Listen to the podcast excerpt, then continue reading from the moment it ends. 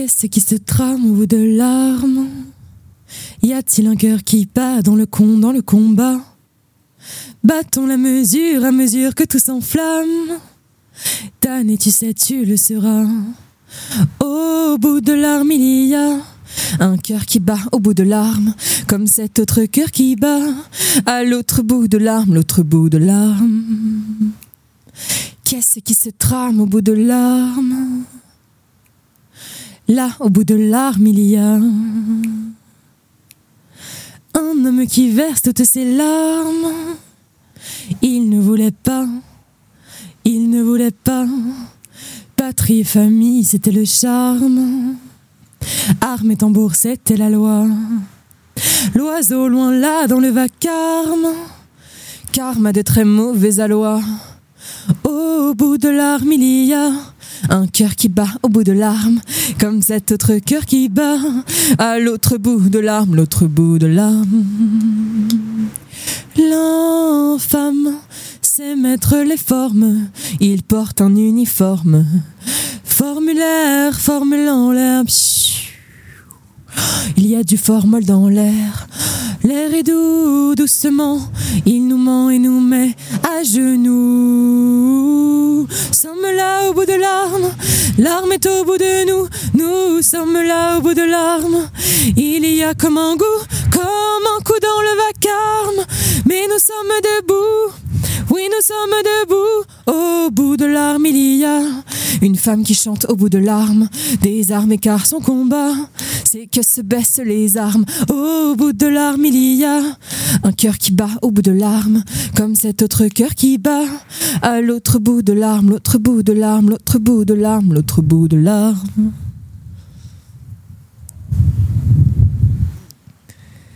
Dehors, ils sont à court de miracles. Mais le miracle suit son cours. On a mille tours dans notre sac, oui, ce cul-de-sac vaut le détour. On est une décharge éclectique, où ordure et or pur se ressemblent. On est la décharge électrique qui réveille et qui rassemble. Bienvenue à la cour des miracles. Bienvenue dans les coulisses du spectacle. Et quand là-bas, dans la caverne, il se pâme sous les ombres, Ali Baba fait des siennes et nous, on gagne par le nombre. Bienvenue, bienvenue, bienvenue. Notre assemblée n'attire que les fous, car notre art d'emblée attire les foudres des bien rangés. Ceux qui ont les sous, nous sommes les enragés. L'orage prêt à sourdre et on n'a rien à perdre. Y a rien dans la saute, nous sommes l'hydre de l'Erne. Mille têtes qui repoussent, on fout les foies, on fout les jetons, on fout les frissons et la frousson n'a pas de chef à détrôner. C'est la clé de voûte. Bienvenue à la cour des miracles. Bienvenue dans les coulisses des spectacles. Et quand là-bas, dans la caverne, il se pâme sous les ombres, Ali Baba fait des siennes et nous, on gagne par le nombre. Bienvenue, bienvenue, bienvenue. Tu cherches notre drapeau? On n'en a pas. T'aimes qu'une seule couleur de peau? Bouge de là, nous sommes les sangs mêlés. L'âme et les perdus sur les sentiers. Les fêlés innocents, nous sommes les 99%. Les 99%. Bienvenue à la cour des miracles. Bienvenue dans les coulisses des spectacles. Et quand là-bas, dans la caverne, il se pâme sous les ombres, Ali Baba fait des siennes et nous, on gagne par le nombre. Bienvenue, bienvenue, bienvenue, bienvenue. Ici, c'est une zone de non-droit où le légal s'incline devant le légitime. Voler un voleur, ici, c'est pas un crime. Donc si t'imprimes, faut être lucide et très adroit. L'impunité, c'est pour les faibles. C'est pour les valets et les rois. Bienvenue à la cour des miracles. Bienvenue dans les coulisses du spectacle. Et quand là-bas, dans la caverne, il se pâme sous les ombres, Ali Baba fait des siennes et nous, on gagne par le nombre. Bienvenue, bienvenue, bienvenue, bienvenue. Alors, tu le retires, ce costard qui te tient bien sage en laisse, ton corps mérite mieux que ce traquenard. On t'offre la rage et puis la liesse. Alors, tu choisis de retourner à l'arène où on te tacle, ou tu restes et tu renais à la cour des miracles?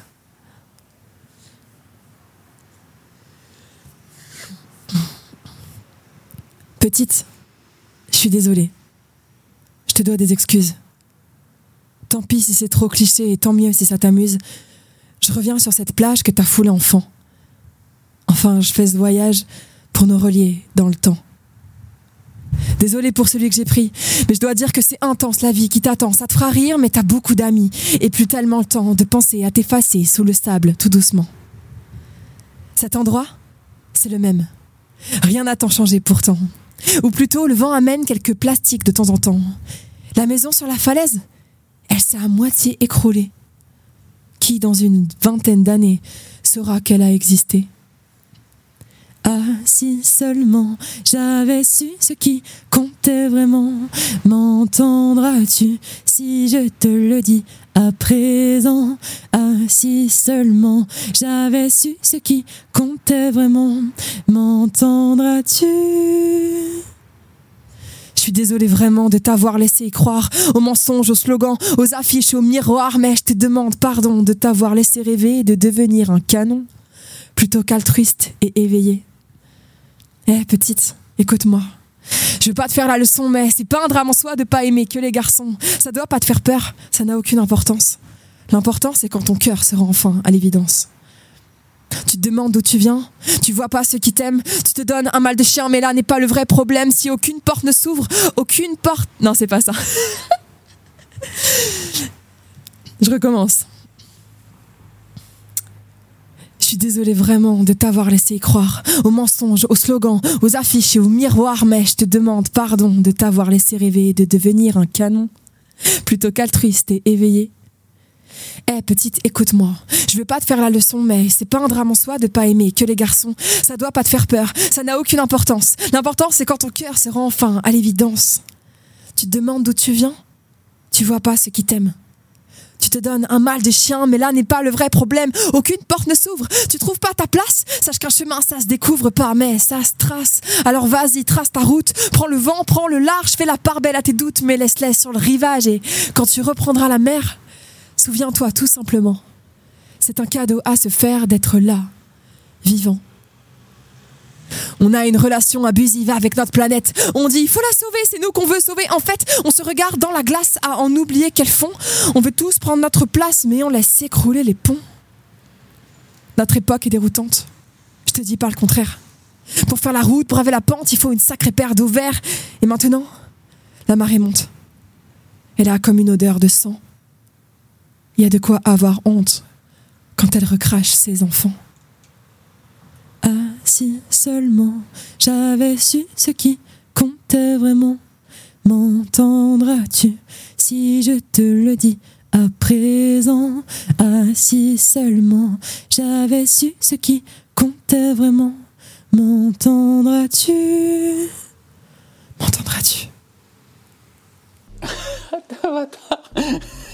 Waouh, dès le matin. Putain, la poésie. J'ai pas signé pour ça. C'est marrant là comme ça. euh, Je sais pas. C'est-à-dire que de, de, de vous euh, La poésie, c'est. Euh... Putain, t'aurais dû me préparer quand même. La poésie, c'est euh, Euh, je sais pas trop, j'aime pas trop donner de définition parce que tout le monde en a une et que je trouve ça assez prétentieux en fait. La liberté d'expression de ses émotions, de ses S'exprimer. sentiments. et Chacun de fait de la poésie à sa manière. dire, euh, dans la vie de tous les jours. Tout est poésie. Un peu cliché hein, quand même, un peu la poésie, c'est la vie. Ouais, en tout cas, c'est ma vie. L'imagination, on va dire. C'est peut-être pas la l'inspiration, mais c'est la mienne. découverte. C'est- c'est- C'est là que j'arrive à De la folie. trouver l'essence de euh, ce qui Un foutoir. me donne envie d'être sur cette planète. des mais en tout cas, comment j'ai envie d'y être? J'ai pas de définition en fait pour la poésie. Littérature. Le podcast euh, Poésie. Ce qui compte, c'est l'engagement. Porter haut et fort les voix que l'on étouffe sous le couvercle de la haine. Celles des exilés, des femmes, des homos, des lesbiennes, des trans et des queers. Ce qui compte, c'est le rire aux éclats. La poésie qui renverse l'âme tout entière. La beauté, l'harmonie, l'art. Les émotions qu'on laisse dans le regard des autres. Ce qui compte, c'est l'inscription de nos histoires, de graver des morceaux de vie sur des disques. Ce qui compte, c'est la musique. Celle qui aujourd'hui prend toute la place.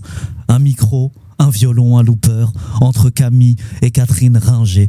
Seule, en duo ou en trio, Lucy Joy arpente les scènes hexagonales depuis plusieurs années. Avec brio et délicatesse. Interprète lumineuse au texte ciselé, des tremplins en première partie d'Old Olaf, de Clio et de Mademoiselle K. un cœur qui bat au bout de larmes. Elle est venue poser ses valises et faire résonner sa voix dans notre podcast. Bienvenue Lucie Joie, Lucie Joy, Lucie Alegria. Sujet, verbe, Sujet, complément. verbe, complément. Je te dis sujet, verbe, complément. Oh, sujet, verbe, Sujet, complément. verbe, complément.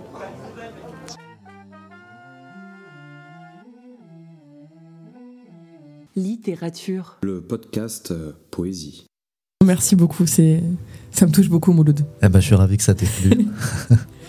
bienvenue. Bienvenue Merci à Nancy beaucoup. et bienvenue, bienvenue dans notre podcast littérature. Ouais, ouais, ouais. Podcast euh, poésie, parce que la poésie, elle nous appartient à nous. T'as vu, pas à l'Académie française, pas à l'Est républicain, pas au Figaro, mais surtout au bar du coin. La poésie, comme euh, on l'en fait eh bien dans le court-circuit où on enregistre habituellement, mais là, petit changement, on enregistre eh bien sur ma terrasse chez moi, posé entre la météo merveilleuse de la Lorraine, un petit peu de frais, un petit peu de nuages, mais surtout la poésie de Lucie Joy qui nous vient de Reims pour partager sa chanson. Merci infiniment à toi d'être là. Merci à vous. Euh, podcast particulier parce qu'en plus ben j'ai toujours mon euh, acolyte particulier. Je te check m'amène parce que eh bien c'est un plaisir de t'avoir, mais parce qu'en plus on a aussi la chance d'avoir avec nous Fanny, poétesse incroyable. Merci pour cet accueil.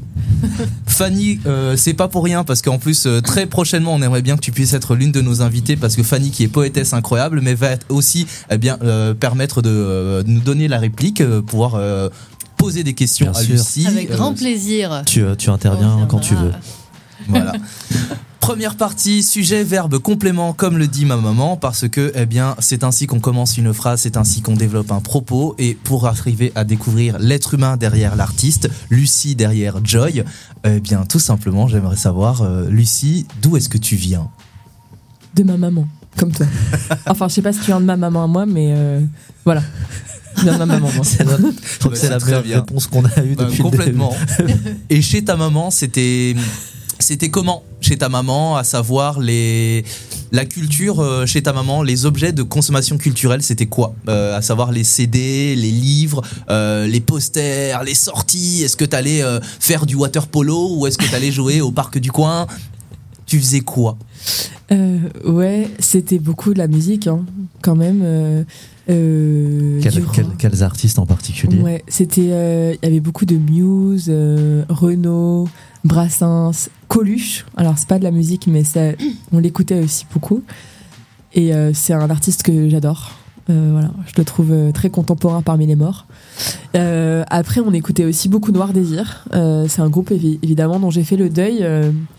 Mais euh, je sais pas comment placer ça. Tu vois à quel point ça a pu être important euh, euh, dans mon dans mon éducation musicale. Même si j'ai plus envie de le citer, j'ai plus envie d'en faire la promo, mais en même temps, Bah non, mais en fait, tu, pas tu- d'équivalent. alors ça, ça, ça touche quelque chose de, euh, de névralgique dans Ouais. l'appréciation que l'on a de, des œuvres artistiques, parce que euh, qu'est-ce que l'on fait des monstres et qu'est-ce que l'on fait des œuvres et des monstres? Et en fait, effectivement, Noir Désir, euh, le fait est que c'est quand même un pan musical euh, marquant dans euh, la pop culture française. Euh, et donc euh, bah, que ça t'ait marqué, euh, c'est pas c'est pas un défaut. Au à l'époque, on en écoutait beaucoup. tu Voilà, vois. ouais. Maintenant, on l'écoute plus, on n'y arrive plus, mais en tout cas, euh, en tout Alors cas, c'était là. pour euh, resituer pour les plus jeunes qui écouteraient, No- Noir Désir, groupe de rock euh, français. Et pour quelle raison c'est compliqué? C'est parce que, eh bien, dans le groupe de Noir Désir euh, se trouvait l'artiste Bertrand Cantat qui euh, en fait a fait une peine de prison parce que il a tué euh, Oui, sa il a- compagne de l'époque. il a assassiné Marie Trintignant. Voilà, Marie simplement. Trintignant, sa compagne de l'époque. Et euh, à l'époque, on euh, cachait ça encore derrière des euh, un crime passionnel, chose Ouais. qu'aujourd'hui on dit un féminicide. Mm. Euh, et en fait, tout simplement, euh, voilà, c'est- compliqué de, euh, en fait, juste arriver à se rendre, à, à arriver à se rappeler que bah, ça a été un groupe euh, incroyablement bon musicalement. Mais par contre, euh, est-ce est-ce que euh, c'est une bonne question de continuer à l'aimer, de écouter sa musique hein? On fait pas le procès de ça, mais je comprends tout à fait que tu aies ce raisonnement-là et ton positionnement, il est tout aussi légitime en fait justement, qui est de peut-être en tout cas d'avoir du mal à l'écouter et ça, je- ça Moi, s'entend tout à fait. plus, tu vois. En tout cas, mais c'est vrai que ça m'a bercé. Ma mère a été fan inconditionnelle, tu vois, il y avait des posters partout. Et quand il, il y a eu euh, ben, le meurtre, ça a été un deuil pour nous, autant de Mhm. le deuil bien sûr de la victime et de c'est horrible ce qui s'est passé, et aussi le deuil euh, un peu d'une époque, euh, je pense, où on pouvait, on avait l'impression qu'on faisait confiance aux contestataires euh, qui nous, dont on avait, Mhm. on avait l'impression qu'ils nous représentaient dans l'art, qui prenaient la parole pour certaines franges de la population et pour certaines, euh, C'est certains courants de c'est pour ça que tu évoquais euh, Coluche un peu avant. Coluche. euh, il t'a- C'est un, c'est un artiste euh, qui t'a qui t'a marqué aussi. Totalement. Mais je pense un peu pour les mêmes raisons. Euh, en fait, c'était un punk, c'était un poète, c'était un. Il était politique et il se moquait des politiciens. Et euh, tu vois, comme on écoutait aussi beaucoup les vents passent. euh, après, par la suite, j'ai découvert euh, d'autres artistes. euh, je pense à Brigitte Fontaine, là, très fort, euh, que j'adore. C'était plus tard. Mais voilà, c'était un peu ça, dans quoi on baignait à la maison. Et puis, alors on était dans un endroit où il n'y avait pas beaucoup d'événements culturels. on était un peu à la campagne, tu vois, isolé et tout. Mais on écoutait beaucoup de, de chansons. Et puis, moi, j'ai plongé dans la lecture assez jeune. Et puis, euh, C'était quoi les ouvrages que lisaient tes parents aussi en parlant d'héritage? Alors ma mère, elle lisait un peu quand même. Et euh, je me souviens que je l'avais vu lire un livre. Et la couverture, c'était une dame toute nue. Et je je sais pas, ça m'avait intriguée. Forcément, ça. Étonnamment. Et tu vois, euh, j'étais en cinquième et je lui dis Maman, c'est quoi ton livre? Et elle, elle le lisait, je voyais que ça avait l'air très intéressant. Et elle me dit Non, non, mais euh, c'est pas pour toi, t'es trop jeune. Alors évidemment, euh, je lui ai piqué et euh, je suis partie en voyage scolaire en Italie et je suis partie avec le livre. Oups, Ah, oui. il avait glissé dans mon sac. Et en fait, je me suis retrouvée comme ça en cinquième à lire Le Parfum de Susskind. Ah oui. Et euh, grosse révélation, là je Ouais. suis tombée dans la littérature. Il y a eu ça, euh, c'était incroyable. T'a- T'avais quel âge pour le parfum? J'avais 12 ans. Ok. Ouais, j'avais 12 ans. Ouais, Et ensuite, ouais, non, juste je après. Tu vois, juste après, j'ai lu L'écume des jours de Boris Vian. Ouais. Pareil, là, ça m'a retourné. Et là, j'ai dit, mais en fait, mon truc, c'est ça. Moi, c'est la littérature qui m'intéresse. Le reste, euh, rien à taper, je crois. Enfin, c'est c'est ça le truc qui m'intéresse dans la vie. Et, euh, et ça a commencé comme ça. Ça a dégénéré comme ça. La- L'amour des mots, en fait. L'amour des mots, et on sent dans, ta, dans tes chansons, dans tes textes, que tu as un vrai euh, amour et que tu joues avec ça. Tu joues beaucoup avec les, les mots, les, comment tu les mêles, comment tu les entremêles, les détournes. euh. Bah, merci. Euh, Bah, c'est vrai que j'aime j'aime bien. Tu vois que ça reste un jeu aussi. Mm. Ouais. Oui. Et euh, Pas que ce soit trop sérieux et c'est bah, disons, plus je- que nécessaire. c'est bizarre, mais euh, je trouve ça. Tu vois, c'est un peu. On dit ça aussi du théâtre, parce que j'ai fait du théâtre aussi très jeune et ça m'a pas mal influencé, hein, c'est clair. J'en ai fait longtemps. Et, euh, et on dit souvent que. Je sais plus qui a dit ça.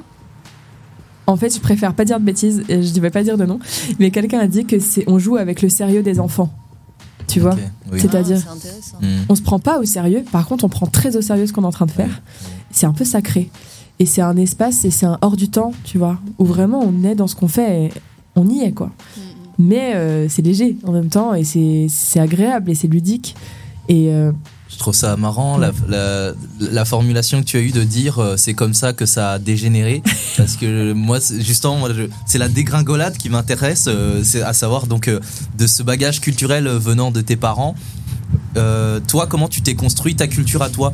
Comment est-ce que tu as choisi tes lectures euh, en différentes de euh, des livres de cul de ta maman tu non, c'était pas les véhicules. Oui, bon, Faut lire le parfum. Enfin, oui, c'est- lire le parfum, c'est pas. Alors c'est pas de cul mais quand même c'est chaud. Ça, Bah, c'est vrai, quand t'as 12 ans, tu comprends pas tout. Euh, grande sensualité. Après, Voilà, c'est- exactement. Mais en même temps, à cet âge-là, c'est aussi euh, Ah, mais bien des sûr. questions qu'on. Je trouve que Et c'est même des choses qu'on l'on- que l'on se cherche pose. en fait. Mm. Donc oui, complètement. Moi, je trouvais ça plus sensoriel que sensuel. Ce qui Mhm. m'obsédait dans ce bouquin, tu vois, c'est ça. C'est c'est un bouquin sur l'odorat. Mm, mm. Et j'ai trouvé ça génial parce que, bah, parce que moi, c'était un peu geek de la littérature. hein, C'était un peu. euh, genre, euh, moi, je me souviens une fois, ma mère m'emmenait dans un, dans un parc d'attractions. Elle était trop fière de m'offrir ça, trop contente. Et je suis désolée, maman, si tu écoutes. Mais en fait, je- ça me faisait chier d'être là parce que je voulais rentrer, parce que moi, je voulais écrire, en fait. Je voulais être dans ma chambre à écrire. hein, J'étais vraiment une geek, tu vois. Ok. No life de l'écriture et la lecture. Et, euh, et je culpabilisais, hein, parce que je savais que ça faisait de moi euh, quelqu'un d'assez asocial. Parce que l'écriture, c'est c'est- c'est intervenu à quel moment, à quel âge? Moi, j'ai commencé à, à agencer des mots comme des Lego, quoi. Euh, tout de suite, quoi. Très petite. Et puis, euh, donc, je demandais à ma mère de prendre des notes parce que je savais pas encore écrire. Ah oui, quand même. ouais. des petites chansons, des petites comptines, des petits trucs. Et puis après, ben, quand j'ai su écrire, c'était génial. Je me suis dit, wouhou, quelle autonomie Mais t'avais, des copains, t'étais pas bizarre à l'école ce- J'étais très bizarre. Ah oui, voilà. Tu vois, maintenant, bah, c'était pire. Ça a pas changé. C'était maintenant, sauf que maintenant, j'ai des copains quand même qui rigolent avec moi, des copains bizarres. T'as trouvé des copains comme, vous Alors ça, c'est bon signe à tous les bizarres. Vous inquiétez pas, c'est un long tunnel à passer, mais après, il y a plein d'autres bizarres. On est plusieurs, on est Voilà. plein. Vous allez les rencontrer, vous avez une chance de vous en sortir. Carrément. Et ce qui est assez excellent, c'est que les raisons pour lesquelles t'as pas de copains quand t'es jeune, quand t'es petit, quand t'es enfant, c'est les mêmes raisons pour lesquelles après t'as plein de copains quand Oui, t'es adulte. Complètement. Et, et même il y a des gens, tu vois, qui, qui pouvaient être euh, un peu waouh, effrayés ou repoussés par euh, certains de mes comportements ou comprenaient pas, ce que je comprends totalement. Moi, j'étais aussi beaucoup moins à l'aise avec moi-même, donc ça crée aussi une personnalité parfois euh, euh, bah, qui donne pas envie d'être ami. Hein. Et, et en tout cas, des gens qui reviennent vers moi, qui me disent Ouah, mais t'es trop libre, tu te mets pas limite. Tu vois, les raisons pour lesquelles à l'époque c'était. euh, J'étais un peu la persona non grata. Oui. J'avais même des copines qui étaient, en- qui étaient copines avec moi en cachette. Parce que c'était les filles cool, tu vois. Oui, le Les filles stylées les- le de- du collège. récré, donc euh, oui, oui. Et euh, ouais, tu dis pas qu'on est copines, c'est un peu la honte quand même. Donc Et voilà. comment t'as nagé dans tout ça alors au fur et à mesure de ton parcours euh, bah, scolaire, euh, des études hein, Tu dis que t'as fait du théâtre, t'as fait des études. Enfin, t'as comment t'as choisi, euh, comment t'as construit ton sillon en fait dans tout ça? Moi, j'adorais l'école. Ça me passionnait. Euh, je pense peut-être aussi parce que j'étais bizarre et que j'avais pas trop de copains et que jouer, c'était pas trop mon délire. Mais euh, enfin, jouer à des jeux, quoi. Genre la cour de récré, c'était l'enfer pour moi. Je- J'essayais de Ah choper des punitions ou de demander Ah des ouais. devoirs en plus pour rester dans les, la classe. et j'étais trop contente quand j'avais les devoirs. Et euh, Après, je te jugerai pas, moi euh, j'avais des copains, mais de temps en temps je restais dans la classe euh, pendant la récré parce que euh, j'étais un peu. L'adolescence, euh, moi j'ai vécu une période un peu asociale, tu vois, donc euh, je, peux, je peux comprendre tout à fait. Donc, c'est euh, marrant. Ouais, Moi, je crois que c'est plus maintenant, ma période associale. Ah ouais C'est ta crise d'adolescence.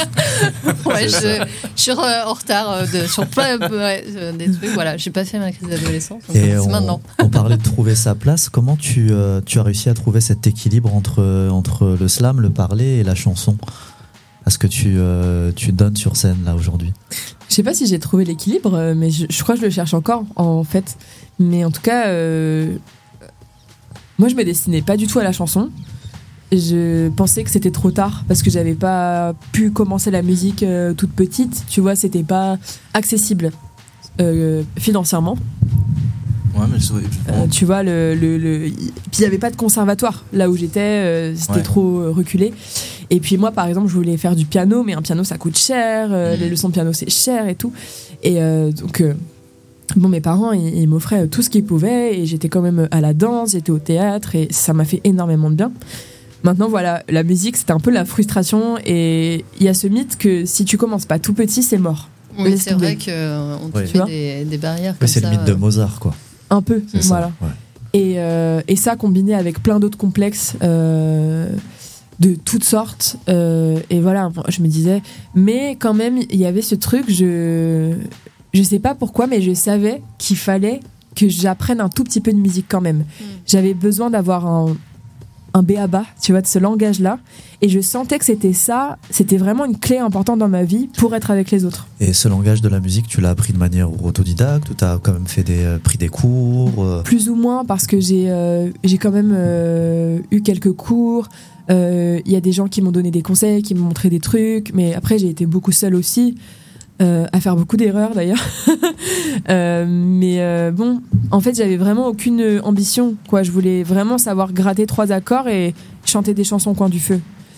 Après évidemment quand j'ai su faire ça, j'ai eu, en- enfin j'ai écrit des de chansons plus. tu vois et voilà et après j'avais envie de- d'être plus libre et d'avoir plus de vocabulaire dans ça et puis j'ai rencontré plein de musiciens et de musiciennes et en fait la musique m'a conduit à des rencontres tellement exceptionnelles et ça m'a en fait j'ai eu un moment l'impression que tout ce qui m'arrivait de meilleur dans la vie c'était grâce à la musique et au Mm. théâtre vraiment et je me suis dit ok en fait la musique me donne tellement qu'il faut que je donne un peu aussi à la musique enfin il faut que je je me donne un peu plus à ça parce que c'est Oui, énorme elle- C'était là pour, euh, pour, pour t'encourager, pour continuer sur, euh, sur Ouais. cette voie, sur ce chemin, quoi. Franchement, ça m'a ouvert beaucoup de Mm. portes et euh, je parle pas forcément de portes, euh, de grandes portes, tu vois, mais des petites portes. Mais je me demandais, quand tu dis que tu as fait du théâtre, comment tu as atterri euh, dans, une voie théâtrale euh, à apprendre de la musique, euh, alors que justement, tu venais d'un milieu où tes parents pouvaient pas forcément t'offrir ces moyens-là. Donc, du coup,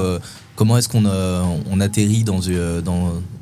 On fait autant d'années de théâtre, justement? Ouais, ben j'étais inscrite à l'association euh, du coin, tu vois, il y avait une asso de Ok. théâtre, donc euh, quand j'avais 8 ans, ma mère elle s'est dit t'es trop bizarre. Faut-il te détendre un peu ma fille, euh, que t'apprennes un peu à vivre en société, donc je vais te mettre au théâtre, parce que j'étais très timide. Moi, j'ai envie de dire bravo Ouais. ta maman. Parce que beaucoup de parents arrivent à sauver euh, justement la sociabilité de leurs enfants en leur euh, euh, disant vas-y, va, essaye ça. ça. Tu vois, euh, Ouais, non ça mais en vrai, sincèrement, c'est une chance incroyable de tomber dans une famille où t'as au moins un parent qui qui fait attention à ça et qui fait de son mieux parce que ça j'ai conscience que c'est pas c'est une chance que tout le monde n'a pas Bien sûr. Euh, voilà moi je dois beaucoup à ça et euh, parce qu'il y a il y a plein d'inégalités tu vois il y a les inégalités euh, évidemment financières sociales euh, Bien sûr. et mais il y a les inégalités aussi euh, affectives Mm, mm. en fait et le, back- le background affectif et puis l'intelligence émotionnelle de tes parents quand même peut te t'aider beaucoup T'aider, ouais, ou- et, et du coup, tes parents ont été support de, de ça, de, de t'aider à développer un peu ce, ce côté euh, artistique. euh? Bah, en tout cas il y avait beaucoup de bienveillance Mm. euh, et de ouais de enfin ma mère elle a- faisait ce qu'elle pouvait puis bon tu vois oui, ouais, c'est trouver des solutions, de trouver c'est des- ça qu'est-ce qu'on Ouais. fait avec cette gamine là fait? Mais elle et puis aussi j'ai eu de la chance parce que je ma mère et mon beau-père même s'ils comprenaient pas ils, ils acceptaient que je sois Mm. différente et ils essayaient de toujours de valoriser euh, ce qui était bien Mm. et, euh, et on de travailler sur ce qui allait pas, tu vois. Et, euh, et voilà, et par exemple, ben, le théâtre, euh, vraiment, c'est parce que j'arrivais pas à m'exprimer en public, je, je marmonnais, j'articulais pas, j'avais honte de prendre la parole, même d'être là, tu vois, j'avais tout le temps envie de disparaître. Et en fait, le théâtre, ça m'a donné un cadeau énorme, c'est que le personnage, c'est une surface de projection pour le public qui te sauve un peu de toi-même et Ouais. de ta relation à toi-même quand tu es mal dans ta peau. Mhm. Euh, maintenant ça va, mais tu vois, pendant des années, ça m'a permis euh, de, de, changer totalement de, tu vois, d'approche par rapport Mhm. aux autres. Et c'est c'est très libérateur. C'est vraiment chouette. T'avais l'impression plutôt de changer de peau quand tu montais sur scène et là Est-ce que tu penses que là t'es plus euh, dans, dans une quête de toi-même ou est-ce que t'es, euh, tu te sens bien, tu te sens à ta place là aujourd'hui sur scène Ouais, bah carrément. Je me sens à ma place sur scène. euh, J'espère l'être en tout cas. euh, mais je suis, j'ai peut-être, j'ai pas l'impression forcément d'être dans une quête de moi avec la scène, mais surtout d'être dans, une- dans- là, d'être dans une quête de ce que je veux porter et de pourquoi je viens sur scène. Tu vois, qu'est-ce que je fais de ce temps, de cette attention que les gens nous accordent? Pourquoi on est là en fait? Et qu'est-ce que ça, entre guillemets, apporte aux gens? D'être avec nous là ça, c'est une question que je me pose quand même depuis que j'ai commencé à, à faire du spectacle sérieusement. Et c'est ça euh, que je cherche. Euh, je cherche pas forcément qui je suis avec la scène. Évidemment, des fois, tu comprends des trucs ou tu te dis oh putain, c'est ça. ah waouh. Euh, Ou t'as des espèces de déclics, tu vois. Par Ouais. exemple, de, moi de me permettre l'humour sur scène, c'est pas si vieux que ça. Ça fait peut-être trois ans, deux trois ans. Je me permets de faire des blagues euh, sur scène entre deux chansons super graves. et euh, Qu'est-ce qui a changé fait du bien. Qu'est-ce qui a changé Je me suis détendue, je crois. Ok. Je me suis détendue parce que pour moi, la scène, c'est un truc tellement sérieux, enfin tellement sacré, en fait, tellement important. Mm. Euh, tu, tu écris ce que tu dis entre les chansons ou tu improvises ou c'est tu, tu mêles les deux à peu près euh, avant, j'écrivais tout. Ça rimait même et tout ça. Et puis après, il y a eu ce déclic où j'ai commencé à, à vraiment. Moi, je me suis détendue d'un coup. En fait, il y a eu un concert. que C'était tellement bon enfant et tout le monde euh, était de bonne humeur. Et tu vois, c'était. euh, je me souviens, c'était dans les Ardennes. et puis, euh, c'était euh, au bord d'un lac. Et, et voilà. Et il y avait plein de potes. Et en fait, je sais pas, j'ai fait une blague. Et les gens ont tellement rigolé que j'en ai fait une deuxième. C'était pas prévu du tout. Et en fait, je me suis rendu compte, c'est vraiment bête, mais je me suis rendu compte que j'avais le droit d'être drôle sur scène. Ouais. Parce que dans la vie, ça, ça fait un Mhm. peu partie de. Je sais pas, j'ai l'impression de, de mon personnage social. et, euh, et sur scène, pas du tout. J'étais hyper euh, sérieuse, presque scolaire, quoi. Et je me suis dit, mais c'est génial, je peux faire ça. Et, et vraiment, bah, ça ça m'a ça m'a ouvert plein de. Enfin, ça, ça a vachement allégé mon chemin et ça lui a donné de la force, j'ai l'impression, et du sens. Mais euh, ouais, c'est très cool. L'humour, c'est un outil très puissant, justement aussi pour permettre aux gens de passer un bon moment. Et derrière, tu leur amènes un truc bien hardcore, mais tu les as détendus, donc Ouais. ça va. C'est pas parce que le but, c'est pas de les assommer ou euh, tu vois. De leur Moi, faire du mal, quoi. Non, Non, pas du tout. ça, au ouais. contraire.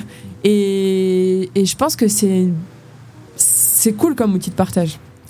Tout à l'heure, tu évoquais le fait de, euh, d'avoir décidé d'en faire un métier. Et en fait, je me demande de, comment s'est fait ce déclic? Qu'est-ce qui a fait qu'à un moment, un moment tu t'es dit euh, que tu allais, vraiment sérieusement te lancer là-dedans euh, au fur et à mesure, une fois devenu adulte Parce qu'une fois que t'étais plus le problème de tes parents, une fois que t'étais devenu ton propre problème à toi, euh, qu'est-ce qui a fait que tu t'es dit euh, j'ai envie plutôt de tenter de la, partir dans de la chanson, Mm. dans, euh, dans du théâtre, euh, professionnellement? Ouais, ben je me suis quand même formée au théâtre professionnellement. J'ai fait, pour ceux qui connaissent, euh, au conservatoire, j'ai fait le cycle professionnel, nan, nan, nan. Et c'était, vraiment chouette. C'était à Reims, à la Comédie de Reims, et en fait, c'est euh, la formation, elle se passe dans un théâtre, dans un centre dramatique national. Donc, on avait des stages avec des metteurs en scène, des metteuses en scène, des actrices, des réalisateurs, des, même des danseuses, chorégraphes. Enfin, vraiment, c'était très enrichissant comme formation. Euh, et euh, à cette époque-là, moi, j'écrivais des pièces et je les mettais en scène. Donc ça, c'était vraiment plutôt dans ça que je me voyais. Et, euh, et j'avais quand même un groupe à côté de ça. Et, euh, et c'était vraiment déconne. Comme projet, c'était pas du tout voué à... Oui, le, À marcher le, groupe de, le groupe de musique dans le garage, quoi. Donc, euh, Ouais, mais en fait, on est quand même sorti assez vite du garage. Enfin, on allait jouer dans tous les garages de France, quoi. et euh, les caves anarchistes et tout ça. Et d'ailleurs, on a joué à Nancy. Et euh, entre autres. Et oui, en fait, c'était bien quand même. En fait, euh, on n'a pas fait exprès, mais on a, on l'a fait sérieusement. et euh, et ça a commencé à prendre et tout. Et le groupe s'est séparé. Et donc là, quand même, euh, c'est un peu dur d'un coup. Et euh, c'est là que j'ai découvert le slam. C'est grâce à ça. C'était un soir où je devais jouer avec mon groupe. Le concert a été annulé. Et je me suis dit, Lucie, ne reste pas chez toi toute seule, tu vas bader. Et je regarde sur Facebook, qu'est-ce qu'il y a ce soir? Et il y avait une scène de poésie dans un bar. Je me dis, mais c'est génial Et en fait, voilà, je suis tombée dans le slam ce soir-là. Par hasard, en fait. Et puis. euh, Ouais.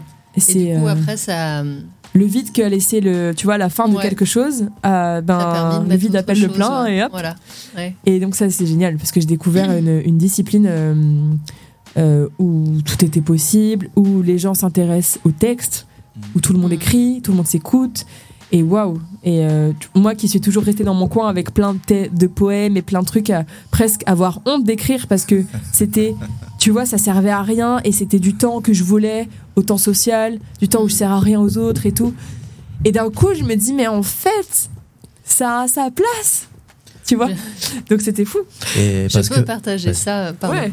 Ouais. carrément après j'avais quand même fait pas mal de concours d'écriture et tout qui m'ont Mm. vachement donné enfin c'est pas que ça m'a vachement donné confiance en moi mais ça a un petit peu rééquilibré l'estime que j'avais de moi-même ou le la, la- la confiance simplement que je pouvais avoir dans le fait que j'étais légitime à écrire que que ouais c'était mon truc quoi Mhm. Euh, mais j'ai eu besoin de plusieurs preuves avant de me dire ok euh, en fait je crois vraiment c'est ça mon truc c'est ça que je veux faire Et cette légitimité, quand, quand est-ce qu'elle est intervenue pour que tu puisses te dire euh, je vais participer à des tournois, je vais me présenter sur scène, être noté Et à, Ouais. quel, à quel moment c'est, c'est, ça t'a effleuré l'esprit de, de te dire ça Bah, en fait, la première scène slam dans le bar où je suis allée, euh, je me suis dit, mais c'est incroyable et tout, on peut lire son texte. Donc j'ai demandé, est-ce que je peux lire un poème et tout? Donc j'ai, comme tout le monde, le- la première soir, la première scène, t'es là avec ton téléphone, tu trembles et tu lis ton petit poème, tu vois. On voit bien. Waouh. Et On se euh, rappelle. Bah ouais, parce que même si j'étais, euh, voilà, euh, j'étais en train de me professionnaliser dans le théâtre et que j'avais l'habitude de la scène. Mais là, c'était moi. J'étais toute nue, quoi. J'avais pas de personnage, le texte, c'était moi. euh, Il n'y avait pas de mise en scène. C'était. Waouh!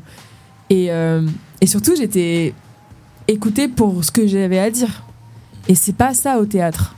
Tu portes la parole de quelqu'un, tu te mets au service d'un propos de quelqu'un d'autre. Et. euh, et ouais, je me suis dit, mais c'est merveilleux. Parce qu'en fait, t'es libre quand tu fais ça. Et, euh, et en fait, c'était un tournoi. Je le savais pas, mais c'était qualifiant comme soirée. Et euh, le gars qui organisait ça, c'est Brice de Slam Tribu à Reims, qui me dit Ah bah t'étais quatrième et si t'avais été troisième, tu serais parti euh, tu serais parti euh, en championnat. Reviens la- le mois prochain, c'est les qualifs pour le championnat de France. Je dis, ah bon, d'accord. Et donc là, j'avais un peu plus préparé, et j'arrive, et là, je me qualifie pour le GSN, championnat de France. Au bout de ta deuxième scène. Voilà. C'est fou. Donc c'était génial parce que je suis allée au, au GSN, j'ai j'ai écouté les, enfin plein de poètes et de poétesses euh, quand même motivés, tu vois, qui venaient de toute la France. J'ai découvert plein de choses et j'ai découvert que le slam c'était super riche, que tu pouvais faire beaucoup de choses sans matos. Et moi ça, ça me fascine parce que pour avoir monté quand même quelques pièces, modestement, tu vois, mais en tout cas, il y a une logistique de fou. tu vois, il y a une logistique de fou et là, t'arrives et juste tu dis ton truc. bah, ça renvoie à cette, euh, cette fonction de, de- du théâtre euh, originel où en fait euh, c'est euh, la scène, c'est pas forcément une question matérielle euh, de- de- d'objet, mais c'est aussi une, une question en fait de, euh, de narration, de récit. Et par récit, c'est pas forcément que du texte. Euh, un mouvement, un corps, un geste, c'est aussi un récit, c'est aussi une histoire. Et Totalement. en fait, c'est une question de représentation. Et la représentation n'est pas obligatoirement, forcément, tout le temps, une question de avoir, euh, avoir fait euh, venir, en tout cas, euh, venir du portefeuille de euh, Liliane Bettencourt, mais tout simplement, parfois, juste euh, avec euh, les moyens du bord du quartier, bah, en fait, on peut aussi réussir à faire, euh, à refaire toute une comédie musicale, en fait. Non, évidemment. Mais même, euh, même euh, dans ce que, dans ce que j'ai vécu au théâtre hein, euh, en tant qu'interprète ou en tant que metteuse en scène. euh, mais euh, il y, a, y a moyen de faire des trucs trop cool avec très peu de moyens. Et j'aime beaucoup ça. Tout- toutefois, ça reste euh, plus de logistique que juste venir et dire un texte. En général. Mais tu vois, il y, a des- il y a des trucs très radicaux. Euh, Chez Peter Brook, par exemple, euh, c'est très intéressant ce qu'il dit sur l'espace vide, tout ça. Et, et lui, il va loin dans ça avec ses, ses pièces. Tout est possible. Mais c'est vrai que le, le slam, je me suis dit, mais c'est génial. et, euh, et en même temps, ben, c'est là aussi, c'est à cette soirée-là que quelqu'un m'a abordé en me disant, bah, maintenant que t'as plus de groupe, qu'est-ce que tu fais, tout ça, tout ça. Et je lui ai dit, en fait, je sais pas, mais je sens que j'aimerais bien que la prochaine fois que je fais un projet de musique, euh, si le groupe se sépare, euh, je puisse quand même faire mes chansons, quoi. Et euh, donc, c'est ce pote-là qui s'appelle Victor qui m'a dit, écoute, euh, vas-y, moi j'ai envie de faire de la MAO en ce moment, j'ai un ordi, j'ai envie de bricoler des trucs. MAO, c'est. La euh, musique assistée par ordinateur. Ok, Merci. pas de mal. Et il m'a dit, vas-y, j'ai envie de tester des trucs. Est-ce que ça te dit, tu viens à la maison, on, on essaye de faire un truc? J'ai dit, ouais. Et euh, donc j'ai fait l'inverse de ce que je faisais. Je faisais de la musique anarchiste, euh, underground, euh, acoustique, euh, un peu punk et tout. Et là j'ai dit, je vais faire de la pop, de la pop électro. Euh, voilà, j'ai envie que ça puisse passer à la radio, mais juste pour le délire en fait. Euh, même si j'étais très sincère dans les textes et tout, et, et voilà, mais je suis partie dans un délire avec lui. Et donc en fait ça a dégénéré parce que comme on s'entendait vachement bien et qu'on on s'est éclaté. Euh, genre, on faisait une chanson sur l'eau, on avait mis des samples de vagues, on a enregistré la pluie, on a fait des petits tambours sur un saladier d'eau. Enfin, voilà, on est parti un peu en vrille comme ça. Et on s'éclatait. Et en fait, on s'est dit, mais vas-y, on en fait une autre, et une autre, et une autre. Et on en a fait quatre. Et ça faisait un petit disque, quoi. Et on s'est dit, bah, vas-y, on le sort. Je lui ai dit, mais frérot, j'ai pas d'argent. et il m'a dit, bah, on a qu'à faire un crowdfunding, un financement participatif. Je lui ai dit oui, mais personne va participer parce que enfin ça n'existe pas comme projet. Enfin, c'est- et puis personne va vouloir ce truc-là, que ça n'existe pas. Sauf que bah si, ça a marché. Et voilà. Et euh, donc j'ai sorti un disque et euh, et que ça devait s'arrêter là. C'était une expérience, c'était cool. Et c'était un peu une réparation de la perte de ce groupe et euh, pour dire, Ouais. c'est un peu un deuil en fait. Je pense que j'ai vécu ça un peu comme un deuil. Et comme un deuil, quand tu peux, euh, tu récupères une partie de toi en fait et tu gagnes une partie de toi que tu connaissais même pas avant ce deuil. Donc c'est c'est fort, c'est c'est un cadeau un peu que nous fait euh, cette perte. Et sauf que le problème c'est qu'après, euh, on a une copine qui nous a appelé, qui nous a dit j'ai une grippe, je peux pas faire mon concert, vous voulez le faire? C'était dans trois jours. On s'est regardé, bah vas-y. Donc euh, on y allait, on a fait un concert, puis on en a fait un autre, un autre, et on était parti comme ça faire des concerts. Et en même temps, bah il y a une comédienne que j'adore qui s'appelle Nadège, euh, qui fait beaucoup de théâtre d'impro. Et moi, je l'admire beaucoup parce que je trouve que c'est quelqu'un qui est très très euh, libre dans son jeu et qui se met vraiment au service de ce qu'elle euh, fait. Enfin, elle n'est pas à son propre service, tu vois. C'est vraiment une interprète qui est très forte et, je la trouve très humble dans son, dans son art et j'adore. Et elle m'appelle, elle me dit Lucie, j'ai besoin d'une actrice qui est aussi metteuse en scène et du coup, comme j'ai vu tes pièces, nanani, euh, Vas-y, euh, j'ai un projet. euh, je suis désolée, il y a pas beaucoup de dates et c'est pas très bien payé. Et c'est dans un, c'est dans un quartier. Il faut aller voir les habitants, leur poser des questions et après on fait du théâtre de rue. Je lui dis mais attends, quartier, des habitants, avec Nadège, il y, y a une date et c'est payé. Incroyable. Tu vois Et là, je me suis dit, en fait, tout s'aligne. Il y a une actrice que j'admire, que j'adore, qui me propose un projet qui fait sens pour moi dans des conditions pro. Mes concerts, ça commence à être des conditions pro. C'est génial, je me lance. Mais j'avais pas pensé que c'était le Covid. Ah. Et blanc. Voilà, c'était en plein dans le premier, Voilà. euh, dans le voilà, dans le confinement et tout ça. Ça t'a Euh. ça t'a freiné un peu ou au contraire euh, Qu'est-ce que t'as fait pendant cette période-là du coup alors? Bah, c'était le moment où euh, je me suis dit, euh, en fait, voilà, je venais de finir mes études, je revenais de voyage. euh, c'était le moment où il fallait y aller. J'ai essayé d'avoir un boulot. euh, mon plan, moi, c'était d'avoir un boulot alimentaire et d'é- et d'écrire le soir. Sauf que quand je revenais Ah, T'es épuisé. de l'auto-école où j'étais secrétaire, je regardais ma guitare comme un vieil ennemi. Je me disais, non, mais toi, tu arrêtes de me provoquer, Jean-Michel. Ton existence me, me heurte. Tu vois, parce que j'arrivais plus, j'étais plus, j'avais plus rien. Et donc, j'ai compris que j'arrivais, j'arriverais pas. Il y a des gens qui arrivent brillamment, mais Oui, moi, j'arrive pas. Et, euh, et comme tout se présentait comme ça, je me suis dit, vas-y, lance-toi. De toute façon, euh, t'as pas grand-chose à perdre, en vrai. Et, euh, et donc, je, je me suis lancée. euh, je dormais chez des copains, des copines, euh, pour pouvoir faire les répètes, pour pouvoir faire les, les concerts et tout. Et en fait, ce qui était dur, c'est que j'avais réussi à, à avoir pas mal de dates. Je faisais un peu tout, tu vois. Je faisais des figurations, des, des anniversaires pour enfants. Donc, je me, je me déguisais en fée ou en clown et j'allais faire des marionnettes. et- mais j'adorais, tu vois. C'était trop bien. Et euh, je me souviens, à un moment, j'ai- je me le suis levé à 4 heures du matin pour aller faire un PCR, pour faire 3 heures de route, pour faire une figure pour revenir. Et en fait, ce que j'avais gagné en salaire, c'était l'équivalent de ce que j'avais dépensé pour faire la route. Mais ça me faisait un cachet. Oui. Et, et voilà. Et j'ai fait ça pendant un an parce que, en plus, genre en novembre, il y a eu le couvre-feu. Mm. Et j'avais 10 dates en novembre. Tout a été annulé. J'étais aussi sur une tournée en théâtre. Ça, j'avais pas dit, mais voilà. Ça, ça faisait partie de ce qui s'alignait en tant que comédienne avec un super metteur en scène que j'adore dans une super pièce. Notre tournée, on devait tourner dans toute la France. Bam! Donc voilà. Et euh, mais voilà, il s'est passé ça. Et finalement, j'ai trouvé des solutions, j'ai eu de la chance. Euh, j'ai vécu avec pas grand chose, mais merci les APL. Et voilà, genre, là ça va. Maintenant ça va mieux. Maintenant qu'il n'y a plus le Covid, c'est c'est mieux. Bah en tout cas, écoute, euh, très heureux que en tout cas pour le moment ça aille mieux. Euh, merci parce que là tu nous as, mais vraiment euh, toute la saga, euh, la construction de Lucie avant Joy, c'est un plaisir de la découvrir ainsi. On va pouvoir euh, bah, enchaîner pour découvrir juste après comment se déroule le reste de l'histoire de Joy après Lucie. Virgule. Virgule. Les guillemets. Ouvrez les guillemets. Virgule. Ouvrez les guillemets. Virgule. Ouvrez les guillemets. guillemets. Les. Ouvrez Ah les guillemets. virgule. Virgule. Ouvrez les guillemets. Littérature. Le podcast euh, Poésie. Deuxième partie, virgule, ouvrez les guillemets, oh purée comme le dit euh, Mouloud. On reprend pour arriver à savoir eh bien euh, ce que devient la poésie dans ton quotidien aujourd'hui, quelle place qu'elle prend euh, dans ta vie euh, à travers ton entourage, à travers ton métier, à travers ta vie personnelle, professionnelle. Donc déjà, euh, toi, On veut tu tout nous savoir. Bah oui. toi déjà, donc tu as décidé d'en faire un métier. Dans le cas de la poésie, en tout cas de la chanson, tu as décidé d'en faire un métier. Qu'est-ce qu'ils en pensent autour de toi? Est-ce qu'ils comprennent? Est-ce qu'ils ça va? Euh, Ou est-ce que tu es un peu la cause perdue de la famille à chaque Noël Euh, J'avais envie de te dire, ils n'ont pas le choix. Euh, ils n'ont pas le choix.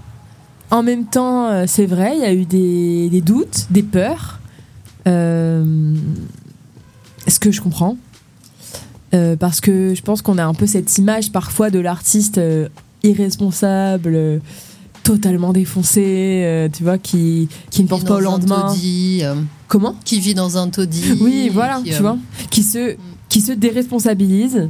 euh, Peut-être qu'il veut pas devenir adulte. Sachant euh, que ce n'est pas qu'un cliché, c'est que enfin, le, le propre d'un cliché, c'est d'être aussi une partie de la réalité. C'est une partie de la réalité, c'est voilà. une partie de ce qui existe. Euh, mais je pense aussi que le problème de représentation, euh, là, euh, parle de ça parce que tu vois tout ce que j'ai dit avant et là ce que je vais dire c'est parce que je sais qu'il y a beaucoup de gens qui, qui sont créatifs, créatives et qui ont envie de donner plus de place à ça dans leur vie et des fois se disent si j'en faisais un métier. Moi si je me suis dit je vais en faire un métier, c'est pas parce que je me sens meilleur que quelqu'un d'autre ou parce que euh, j'en sais rien. Euh, j'aime bien être précaire. non, mais c'est parce que j'ai besoin que ça prenne toute la place dans ma vie. J'ai besoin que ce soit au centre. J'ai besoin que ce soit euh, ma mission principale. Et euh, je peux pas faire un métier 35 heures ou 40 heures dans la semaine et après écrire. Parce que même quand je fais un métier alimentaire, je me donne à fond. Et ça fait que j'ai plus l'énergie après ou l'espace mental pour, pour faire tout ce que je veux faire. Et, euh, et donc, tout ça pour dire que c'est pour ces personnes-là que je vais dire ça. Euh, oui, le problème aussi de représentation, c'est qu'on voit les gens qui, les, pour nous, les artistes, c'est les artistes qu'on voit à la télé, qu'on voit sur les, affiches- les affiches dans la rue. Donc c'est les gros artistes, tu vois. Euh, les, les gens qui ont percé, comme on dit, même si j'aime pas du tout cette expression. Les gens célèbres. Et en fait, on a l'impression que quand tu dis, bah moi, euh, bah moi, je vais être chanteuse. Direct, tu vas être Madonna, tu vois, euh, ou James. Mais en fait, non, parce qu'il y en a plein, plein, plein, plein, plein qui vivent de leur art sans être jamais célèbres. Hmm. Tu peux avoir un train de vie totalement classique. Enfin, pas au niveau du rythme et des horaires et tout ça, mais, mais par contre en termes de, de confort de vie et de, et de préoccupation. Et euh, ça, est-ce qu'ils l'ont compris maintenant euh, dans ton entourage ou est-ce qu'il y a encore des doutes? Bah, ça va, là, moi, je me sens, je me sens acceptée, euh, je me sens soutenue, même il y a beaucoup d'enthousiasme. Et j'ai senti qu'il y a eu un moment, il y a eu des grosses incompréhensions, il y a eu beaucoup de stress. Euh, je pense qu'ils avaient peur que je revienne vers eux en leur demandant de la thune, honnêtement, Ouais. tu vois. Je pense que certaines personnes dans ma famille, moi j'ai interprété ça comme ça, et il y a certaines personnes qui m'ont dit, mais pourquoi tu gâches ta vie? Alors que tu as fait des super belles études, que tu étais brillante à l'école, que euh, tu vois, quand j'ai fait un master de lettres, j'ai adoré, et on m'a proposé de faire une thèse. Et moi j'ai dit, bah merci, mais non. Euh, parce que j'aurais fait une thèse, je l'aurais fait à fond, mais euh, j'aurais pas pu faire euh, ce que j'ai fait à la place, donc l'école de théâtre, le groupe et tout. Et donc il y a des gens qui ont été déçus, qui se sont dit, mais elle est en train de gâcher sa vie, quoi.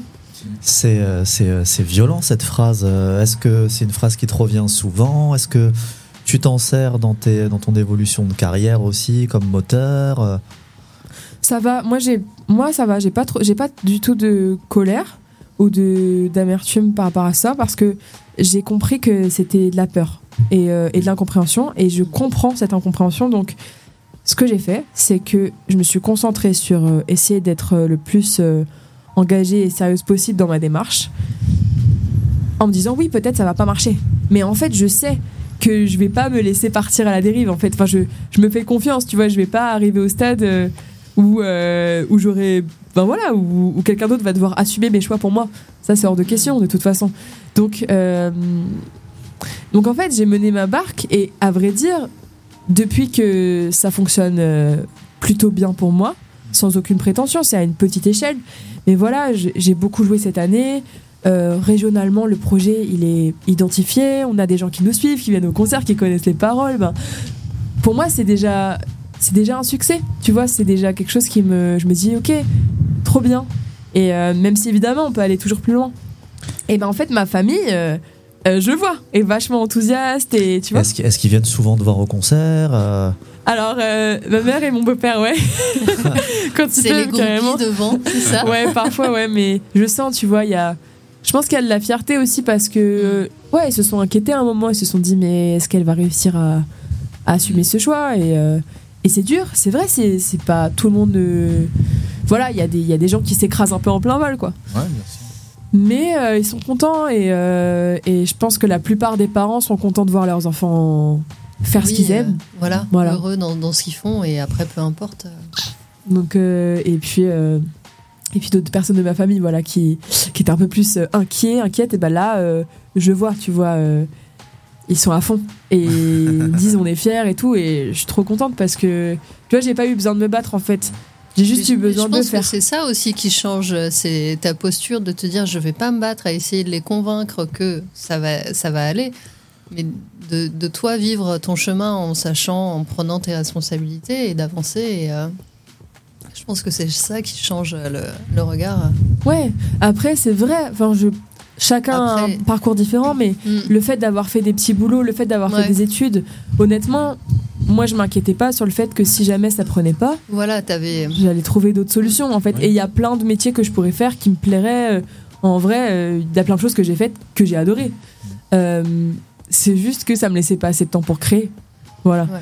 Et ni les moyens de, de faire les spectacles que j'ai comme j'ai envie de les faire. Euh, tu vois, par exemple, là, d'avoir d'être avec deux musiciens incroyables sur scène, déjà arriver en trio, pour moi, c'est un, c'est un succès. Pour moi, c'est.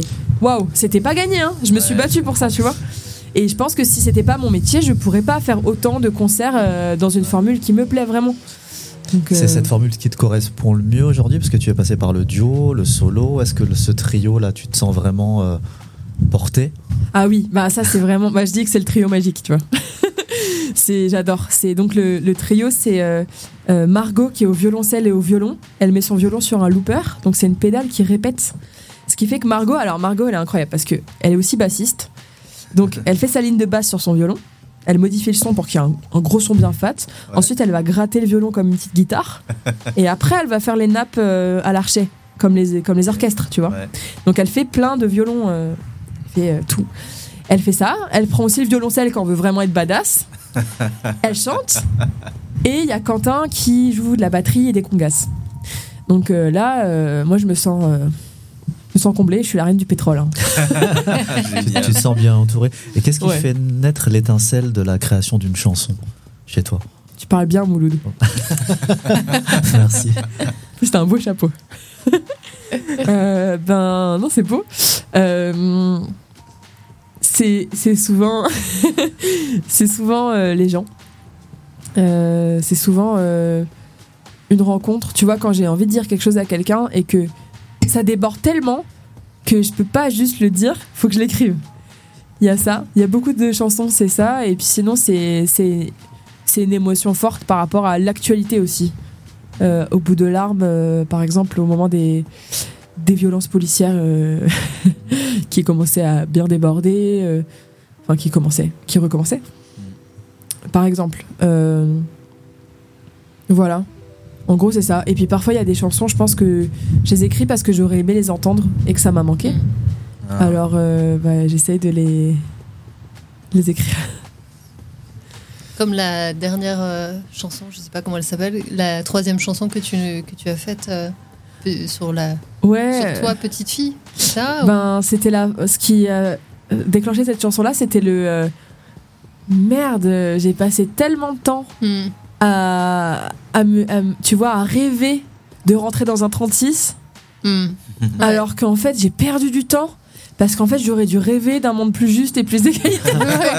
tu vois, et évidemment que j'en rêvais aussi, mais euh, Les, vrais combats. mais j'avais l'impression que c'était le premier combat. Et ça, il y a beaucoup de gens qui ont. Ce que J'ai eu un parcours, tu vois, avec l'obésité et tout quand même. Donc euh, c'est un vrai truc. C'est un, ça a fait partie de mon parcours euh, de se sentir aussi ben rejeté et, et pas. Pas dans la norme. Ouais, et puis de pas avoir sa place et d'être en trop et de hmm. tu vois, de d'avoir un peu honte d'être là, de que les regards de l'autre, c'est forcément quelque chose d'agressif et, et de négatif sur toi. Donc forcément, là, là où la scène euh, te donne un espace de liberté où tu peux être ce que tu veux. Et surtout, t'es pas là pour qu'on t'aime, ou t'es pas là pour qu'on te trouve jolie. c'est leur problème, c'est de te trouver jolie, tu veux aussi te trouves moche en fait. T'es pas là pour ça, toi tu viens de parler de choses. Tu viens défendre des choses, tu viens et puis provoquer des choses. Et, et voilà, et, euh, et moi j'aime bien être moche parfois, tu vois. Genre j'aime bien faire des grimaces, j'aime bien crier, j'aime bien. Tu le- vois, j'aime bien faire la clown, j'aime bien ça. Et c'est c'est une liberté incroyable. Et, euh, et ouais, euh, c'est hum, déranger, provoquer, euh, voilà, titiller. Euh, mais euh, je sais plus la question, je suis désolée. Non, Euh, t'as- oui. T'as très bien répondu vis-à-vis de justement de euh, en fait euh, essayer de répondre à euh, la petite fille que tu étais et vis-à-vis de, de ce rapport à son Mm. corps en fait. Et Ouais, moi je trouve ça ça. intéressant parce que justement euh, quel est ton rapport à ton corps euh, quand tu es sur scène? Parce que euh, tu tu chantes en public devant des gens et donc euh, à un moment donné tu reçois aussi le regard euh, des Ouais. gens. Tu, tu viens de le dire un petit peu en filigrane, c'est que t'es pas là pour qu'ils te trouvent jolie, mais est-ce qu'à un moment donné, tu ne t'apprêtes pas? Est-ce que tu ne réfléchis pas à comment est-ce que tu es habillé, ce que tu vas faire de ton corps, tes gestes, tes mouvements? Est-ce que tu as une pensée, une réflexion sur ce que tu fais pour euh, accompagner ta, ta voix? Ah si, euh, totalement. Ben, moi, je travaille aussi avec des chorégraphes. euh, Ça se voit peut-être pas. En tout cas, pas dans le podcast, donc ça va, t'es tranquille. Mais euh, ouais, euh, ben, je vous ai dit, j'ai fait de la danse très jeune. Alors j'étais très nulle, mais euh, j'ai fait beaucoup de danse. Enfin, j'ai beaucoup appris la danse et euh, et, euh, et c'était c'était pas mon truc du tout d'apprendre des chorégraphies et tout. Mais par contre, j'adore comment travailler les gestes, la gestuelle, les corps, les déplacements, comme on travaille les arrangements des chansons. Parce qu'effectivement, je trouve que, un peu comme ce que tu disais, ça accompagne, ça complète Hmm. ce qu'on fait avec la musique, avec ce qu'on dit. Et euh, notamment, par exemple, euh, tu vois, une chanson comme Au bout de l'arme, qui est quand même, qui parle de choses violentes, qui est quand même euh, frontale. euh, Il y a toute une mise en scène euh, assez joueuse. Les gens rigolent beaucoup par rapport à, au mimiques et je joue un peu la marionnette et tout, tu vois. Euh, sur ce qui compte, je fais une cascade. euh, voilà, c'est euh, c'est l'éclate. Et euh, mais c'est important pour moi parce que euh, j'ai envie que ce soit un spectacle et aussi je défends vraiment le live parce que euh, c'est bien les disques et tout, c'est bien les podcasts. hein. non mais c'est super. Mais les spectacles, les gens se déplacent et sont là et j'ai pas juste envie euh, qu'ils écoutent comme ça avec leur tête. J'ai envie qu'ils écoutent aussi avec leur corps. Enfin, tu vois, qu'il se passe un truc, que ce soit physique. J'adore quand les gens dansent et quand ils rigolent, quand ils crient. c'est cool de sentir qu'on on se lâche vraiment. Parce que je crois qu'on en a besoin. Et notamment, euh, vu tous les, in- enfin, les sentiments d'impuissance qu'on peut avoir face à la machine politique et, tu vois, à toute la violence et, et tout ce qui se passe euh, qui nous dépasse. Et d'un coup, on reprend un peu de pouvoir juste sur on est là, on est vivant, on est ensemble et fait un truc, quoi. Et, euh, et c'est quoi le, le- le retour du public que tu reçois dans les regards, dans les mots? Euh, Il y a beaucoup de gens qui me parlent de justement de- des parties dansées. Il y a beaucoup de gens qui me parlent de ça. Euh, souvent, c'est ce qui les marque. Mhm. Et c'est pareil, c'est très récent que je me permette de danser puisque je me voyais comme une affreuse danseuse. Parce que pour moi, une danseuse, c'était quelqu'un voilà, de plutôt euh, euh, gracieuse, euh, tu vois, danseuse de ballet, fine, voilà, euh, féminine Ouais. comme on dit, tu vois, tout sauf moi. Et donc, moi, je me disais, mais moi, euh, je vais jamais danser, je vais avoir l'air con. Et puis d'un coup, euh, en fait, j'ai travaillé avec une danseuse qui s'appelle Emma Noël. J'avais repris la danse pour un peu refaire la paix avec tout ça, puis ça fait du bien. Et elle m'a dit, mais fais-toi confiance, hein, tu peux bouger, tu bouges bien, y a pas de problème. Et qu'elle me dise ça, ça m'a autorisé. Et depuis, je me, ça m'a, oh, ça m'a fait trop de bien. Et, euh, et c'est devenu une vraie, un vrai aspect de, de ce qu'on fait. C'est devenu super important. Et, euh, et je sais plus ce que tu m'as demandé, je suis désolée. bah, bah, en fait, tu as en fait, c'est vous, euh, euh, t'as très bien répondu à sa question. En fait, justement, Ok. Tu t'as complètement répondu à sa question, justement sur euh, le, ton rapport à ton corps, en fait, et surtout comment tu reçois les retours, les sur euh, sur tes performances, donc Ouais, soit et de ton texte et de ton jeu. Ouais, il y a les- la danse après, bien sûr, il y a beaucoup les textes. Les gens, ils viennent beaucoup me parler de ça. Des fois, il y a des gens qui pleurent, qui me font des câlins et tout, donc c'est hyper touchant. Et, euh, et même des hommes, tu vois, on parlait des hommes euh, par rapport euh, au, au- au sexisme et tout. Et en fait, euh, tu vois, j'ai une chanson qui s'appelle Je te crois, qui parle euh, des, des violences sexuelles. Et il y a une paire de bonhommes qui sont venus me pleurer dans les bras quand même, suite à ça. Donc, euh, c'est dans ces moments-là que je me dis, j'ai beau faire la clown, euh, ça parvient et ça bouge. Il y a quelque chose qui bouge. Ouais. Et des fois, c'est une personne, mais franchement, c'est énorme. Enfin, C'est quelque chose que tu ressens en ce moment en tant que femme sur les scènes de musiques actuelles Que ça bouge, que c'est en train de bouger ou pas encore assez? Je pense que bah, ça bougera peut-être jamais assez, mais ça bouge. Ça bouge quand même. euh, tu vois, euh, ce soir, je vais voir Sandra Nkake en concert. euh, elle, euh, elle œuvre beaucoup dans ce sens-là. euh, plus de femmes sur scène, plus de femmes aussi à la technique, euh, de se s'entraider entre nous. Euh, c'est pas que les femmes, c'est les minorités de genre, c'est les personnes euh, minorisées, c'est euh, Racisé, enfin tout. Bien sûr, bah ouais. Bah Sandra Nkake, euh, elle, elle vient du ouais. Cameroun aussi, donc euh, Ouais. tu vois. Et euh, je parle d'elle parce que c'est un modèle pour moi euh, là-dedans. Et c'est aussi quelqu'un qui est, qui est dans la sororité active de terrain, tu vois. C'est pas juste la sororité de discours. Ouais. Et voilà. Et en tout cas, il y a plein de choses qui se passent. Ça donne beaucoup d'espoir.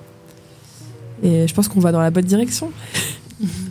Bah écoute, en tout cas, nous, euh, tu nous en donnes l'impression et c'était un plaisir de euh, avoir pu euh, faire ton parcours à travers ton passé, ton présent. On va se faire un petit cadeau à t'écouter pour le deuxième moment de poésie et se faire un petit bilan autour de ce que l'on a pu en penser. Point à la ligne. Point à la ligne. À la ligne. Point à la alinéa. ligne. À la ligne. Point. À la Alinéa. Attention. À la ligne, comprends ce que à. Là, c'est point. Et à la ligne. ligne. Alinéa. Alinéa. Littérature. Le podcast euh, Poésie. Ne me demande pas comment j'étais habillée, je t'en prie garde-toi de m'accorder ta pitié, encore moins tes soupçons. À plus forte raison, ce n'est pas une preuve non que je n'ai pas dit non si je me tourne vers toi. C'est que tu as ma confiance, le dire m'arrache la voix. Je t'en prie, conscience que chacun de tes mots est un coup de couteau ou bien un pansement sur mon cœur si sanglant. Alors, si je te parle, ne me fais pas la leçon. Oui, si je t'en parle, ne me dis pas, c'est comme ça les garçons. Dis-moi. Je te crois, je te crois, je te crois, je te crois, je te crois, je te vois. Tu n'es pas seul, tu n'es pas seul, quoi qu'elle te veuille, ce n'est pas normal. Tu n'es pas seul, tu n'es pas seul, que tu t'en veuilles, c'est ça le vrai drame.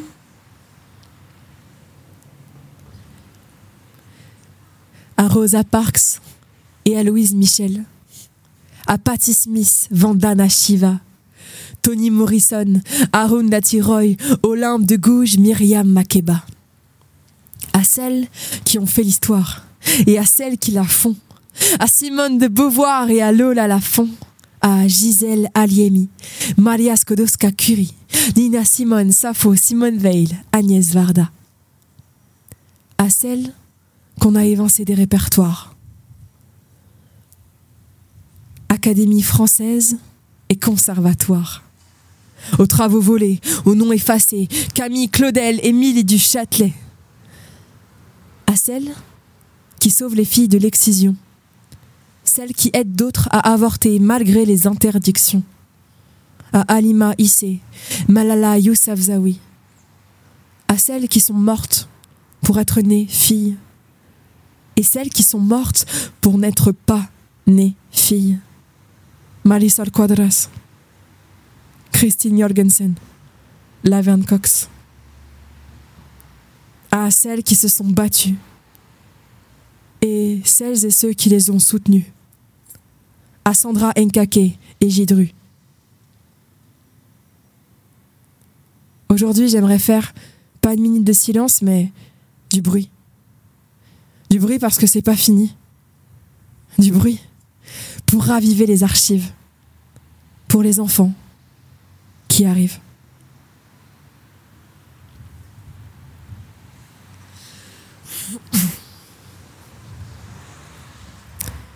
Ce qui m'étonne cette nuit, c'est que j'y vois plus clair dans le jeu établi qui nous la met à l'envers, à l'envergure de nos rêves. J'aimerais lever mon verre, il est à moitié vide, mais moi, je suis avide de lumière. Ce qui m'étonne, que plus rien ne m'étonne. Plus je vois du vise, des artifices, plus les arbres leur couronne, les chats rugissent, les lions ronronnent. Car ça supplice et persivise, j'aimerais tant que le réveil sonne. Ce qui m'étonne dans le noir, c'est que je me sens lucide. Je traque la vérité pour détraquer l'insipide, car plus lourd est le silence quand il te lance des bouteilles vides dans le désert, ta soif de sens. Mais ne tombe qu'une pluie acide. Ce qui t'étonne, c'est que plus rien ne t'étonne. Tu vois du vice, des artifices, et les arbores leur couronnent, les chats rugissent, les lions ronronnent, car s'assoupissent et persivissent, t'aimerais tant que le réveil sonne.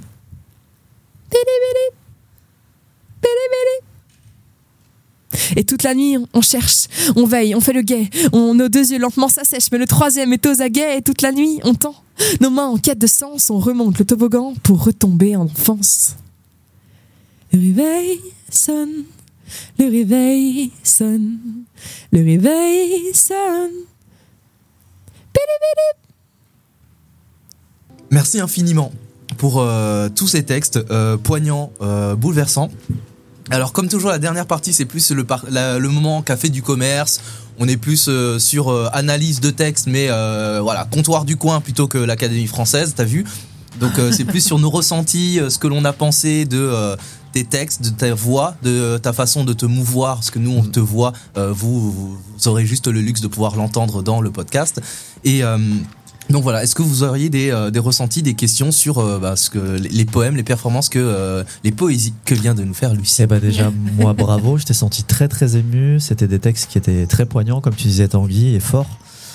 Euh, merci déjà pour la qualité de tes textes. Et euh, oui, je t'ai senti très très ému en les, en les disant. Bah, en fait, c'est vrai que j'ai pas l'habitude de les dire comme ça, sans musique. Et, euh, et d'un coup, euh, ouais, c'est impressionnant. c'est impressionnant. Et puis, euh, euh, je sais pas, dès que vous soyez là, tu vois, on est, vous êtes là, vous êtes trois. Et, et je me dis, vous, euh, je sais pas. Tu sais, quand on, puis voilà, quand t'es en concert, et il y a tout un truc, justement, avec l'énergie de la musique, Mhm. tout ce que font les musiciens, euh, les lumières, euh, ce qui se passe dans le public. Enfin, il y a une énergie de fou et justement on danse et tout, on met tout en scène. Et, et là, c'est assez vertigineux, tu vois, d'avoir juste le texte. Mais c'est ce qu'il y a dans le slam. C'est juste que j'ai pas l'habitude avec les chansons. Et... En tout cas, merci pour votre écoute. Merci à toi. Euh, moi, j'aurais une question sur euh, bah, là la dernière chanson que tu viens de nous faire autour de euh, toutes ces représentations, ces figures de femmes. que je trouve déjà merci merci parce que c'est important c'est important de rappeler qu'il y en a plein que l'on oublie et moi ça m'a marqué justement parce que ça rappelle toutes ces femmes que l'on oublie et en fait ça m'énerve et ça me touche d'autant plus parce que bah, même ces femmes là que tu cites en fait il y en a plein.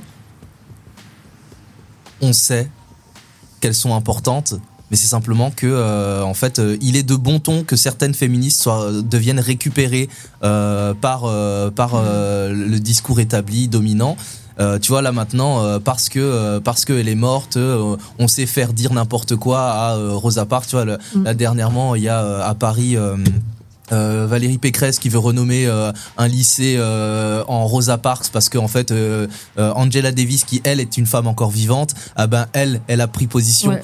pour euh, à l'égard de la, de la Palestine et en fait ah ben non c'est pas possible etc. on va débaptiser ce lycée et en fait c'est c'est c'est c'est c'est un- Ah oui. énervant parce que en fait c'est bien en fait le le dominant se rend compte que le féminisme, ok, c'est cool, ça devient cool, c'est important, nan, nan, mais en fait, à un moment donné, il y a aussi quand même une forme de récupération où Totalement. il y a des femmes, ouais, mais en fait, euh, elles, elles sont bien. Pourquoi elles sont bien? Parce que souvent, bah, parce qu'en fait, elles sont plus là pour parler pour elles. Et on leur fait dire autre Mhm. chose. Et, et moi, je me demande comment tu te- où est-ce que tu te situes là-dedans sur le fait que, ben oui, en fait, c'est super cool, c'est- ce mouvement, cette parole féministe est de plus en plus entendue. Mais par contre, techniquement, si, euh, si on voit ce qui en est fait, Ouais. bah, si un jour Marine Le Pen devienne euh, présidente de la France, en fait, euh, ce sera féministe. Tu vois. En tout cas, il y a des gens qui vont se targuer du fait que ce serait féministe. Oui. Mais absolument pas, puisque par exemple, euh, elle veut pas que l'avortement soit accessible. Voilà. tu vois. Euh, Il y a Judith Butler qui a dit euh, le problème c'est pas les hommes, c'est le patriarcat. Et les femmes peuvent prendre part à cette logique de domination qu'est le patriarcat. Tout comme les hommes peuvent s'allier et prendre part au féminisme.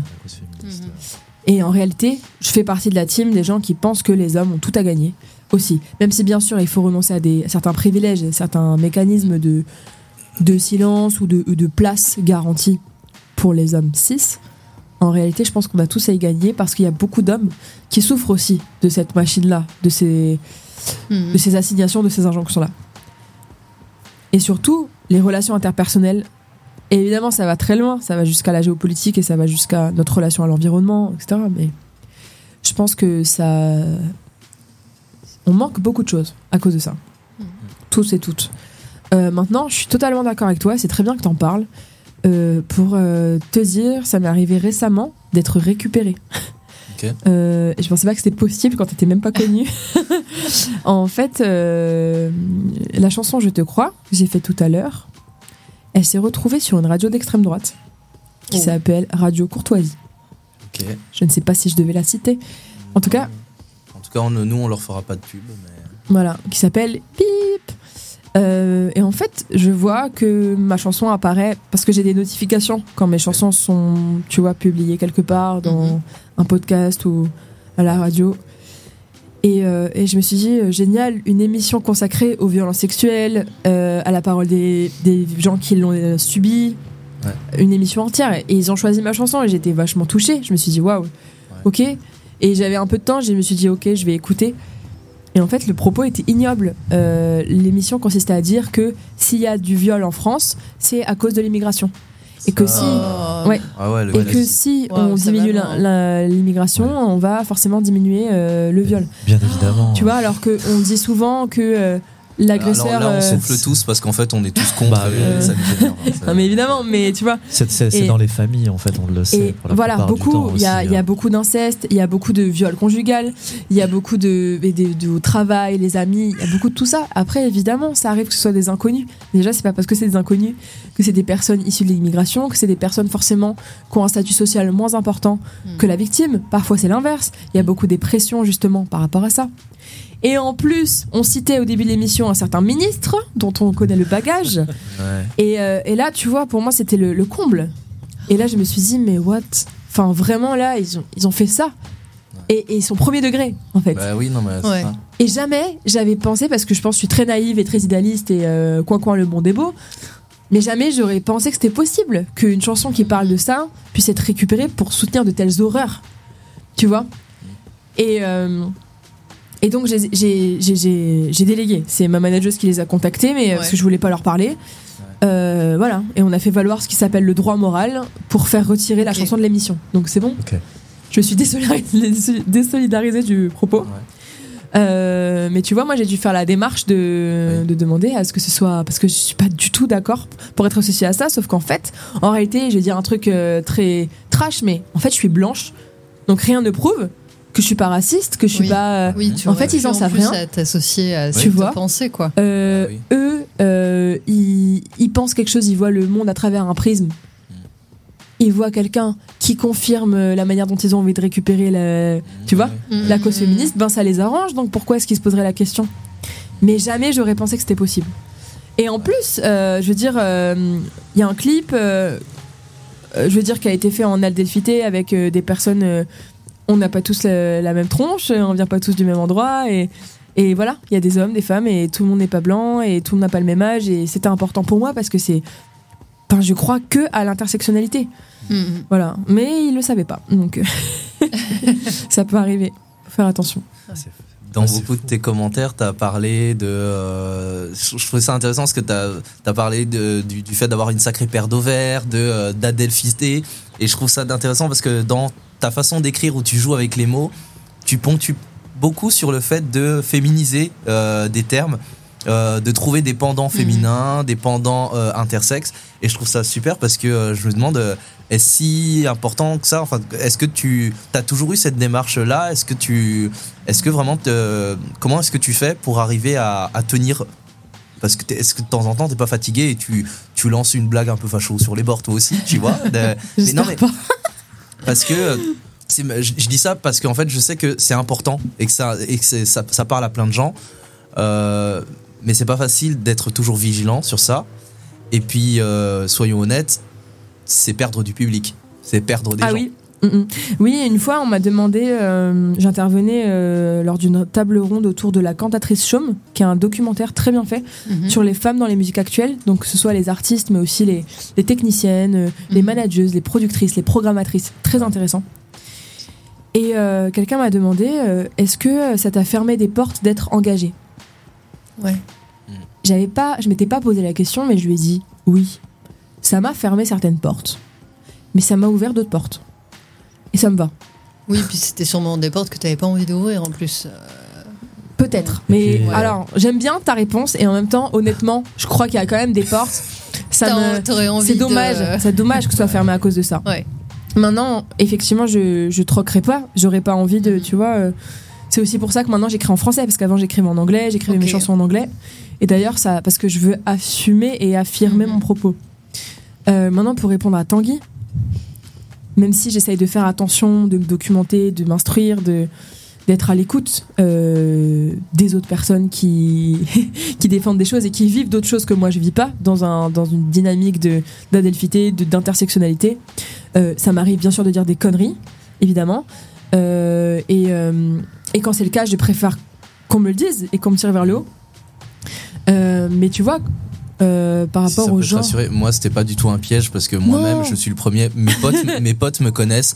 euh, je, suis- je, suis- je suis ouvert, hein, déconstruit, j'essaye de Ouais. blablabla. Mais dès que je suis bourré, je traite tout le monde de PD, tu vois. Et c'est des choses sur lesquelles en fait même moi je me rends compte que je dois être vigilant parce que dès que je suis bourré, ah ben en fait euh, tout de suite je, je retourne, je glisse dans, dans dans tout ce avec quoi j'ai été construit, j'ai été Ouais. élevé, j'ai grandi. Et en fait, euh, ça me demande une vigilance que Mm. de ne pas retourner dans la cour de récré avec les crétins du coin parce que je suis ce crétin. Je veux même pas dire j'étais au passé, je le suis toujours en fait. Et, et, je, et je dois rester vigilant pour en fait arrêter, casser euh, ce, ce système de fonctionnement. Totalement. Après, moi, je fais beaucoup, beaucoup de blagues au cinquième degré. Et euh, évidemment, Oui. euh, en général, ce qui nous fait rire, c'est ce qui nous dérange le plus, Mm. c'est ce qui nous révolte le plus. Et évidemment que euh, je blague beaucoup autour du machisme. Mhm. Ça, c'est sûr. Et je joue beaucoup de ces codes-là. Comme je suis une femme, je m'en euh, je m'en saisis et je et voilà il y a des gens que ça dérange je peux comprendre il y a Ouais. des gens pour qui enfin tu vois qui comprennent pas le cinquième degré qui comprennent pas que qu'évidemment c'est parce que ça m'a fait tellement de mal et ça m'a tellement euh, tu vois réduite au silence Mm. que prendre la parole et que de crier sur tous les toits ce genre de choses en étant au cinquième degré pour moi c'est un retournement de force de la violence et c'est une prise de pouvoir pour moi Mais en fait, est-ce qu'on t- euh, tombe pas dans le, le cas qui t'est arrivé avec la radio euh, d'extrême droite? Parce que justement, le truc, c'est que toi, quand, si t'es, toi, tu sais que t'es au cinquième degré, mais il y en a, ils sont au premier degré, ils se disent vraiment Ah ouais, elle a raison Tu vois, euh, donc. euh, Tout dépend ce que tu dis dans, dans tes blagues et comment tu l'amènes, Oui. effectivement. hein. Parce que tu vois, euh, parler de. À mon avis, hein, c'est comme mon avis, mais par exemple, parler du racisme, Ouais. une blague qui parle du racisme, c'est pas forcément une blague raciste. Ouais. C'est-à-dire qu'une blague qui, en gros, le rire repose sur le fait que bah, c'est violent, que c'est triste, que, que c'est- c'est c'est surréaliste. Et c'est ça qui nous fait rire. Ce qui se passe, euh, c'est pas pareil qu'une blague qui repose sur l'idée qu'il y a une hiérarchie entre différentes personnes parce qu'elles viennent pas du même endroit et qu'elles ont pas la même tronche. Et donc, pour moi, les l'humour que j'ai qui tourne beaucoup évidemment autour du sexisme et, et des violences sexuelles et tout bah oui c'est mes traumas je suis désolée c'est ça qui me fait rigoler. Mais euh, en partie.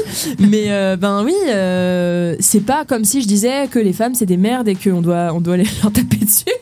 Parce que c'est pas du tout ce que je dis dans mes blagues. Si je disais ça hmm, ce serait différent tu vois.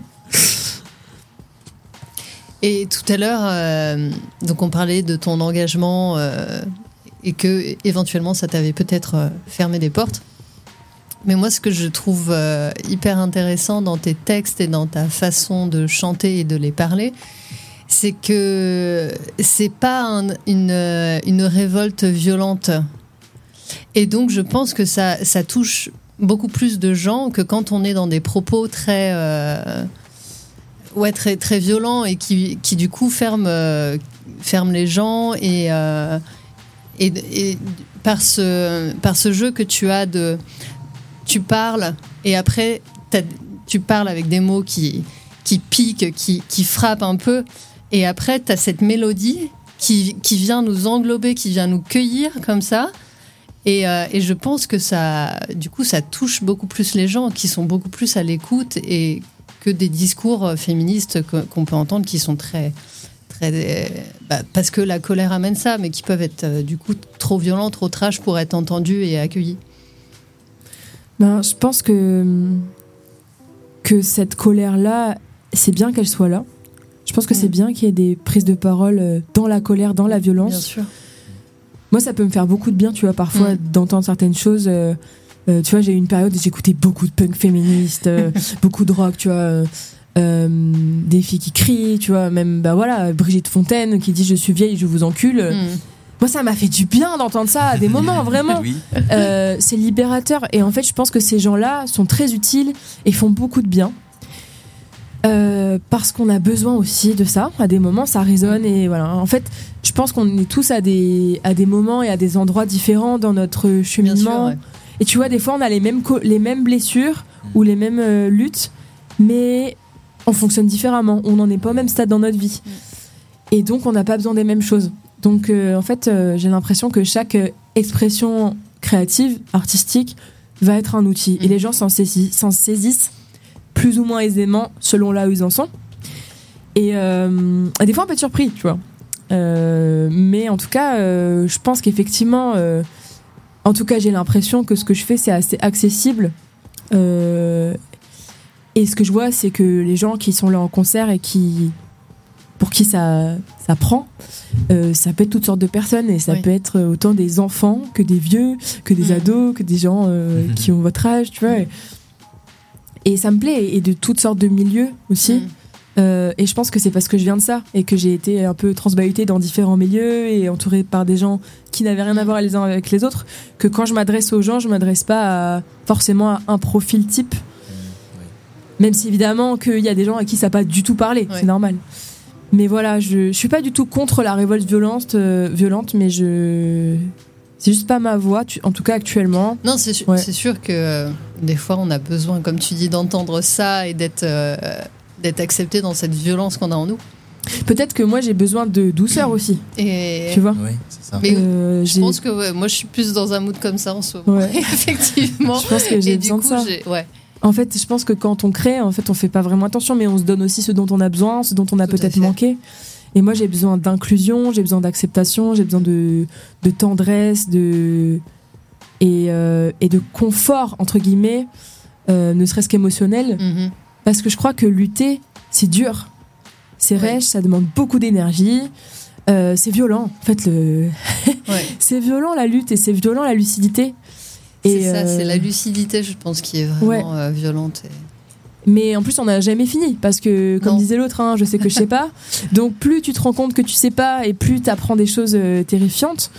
Et en même temps, moi, pour moi, l'ennemi, c'est l'inaction, c'est l'impuissance, le sentiment d'impuissance. Ok.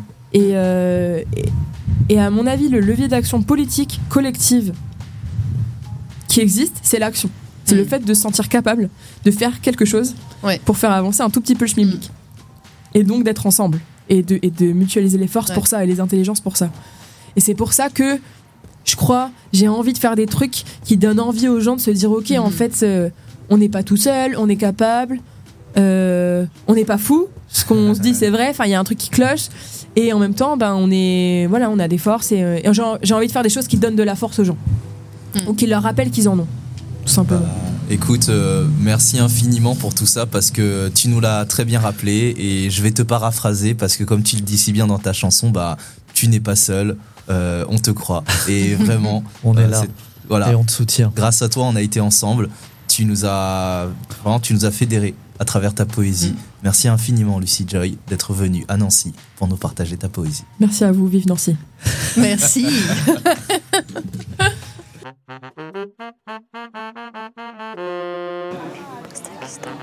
Tous mes détestent. Post-scriptum. Post-scriptum. Post-scriptum. Attends, je vais le faire. euh, Redis-moi.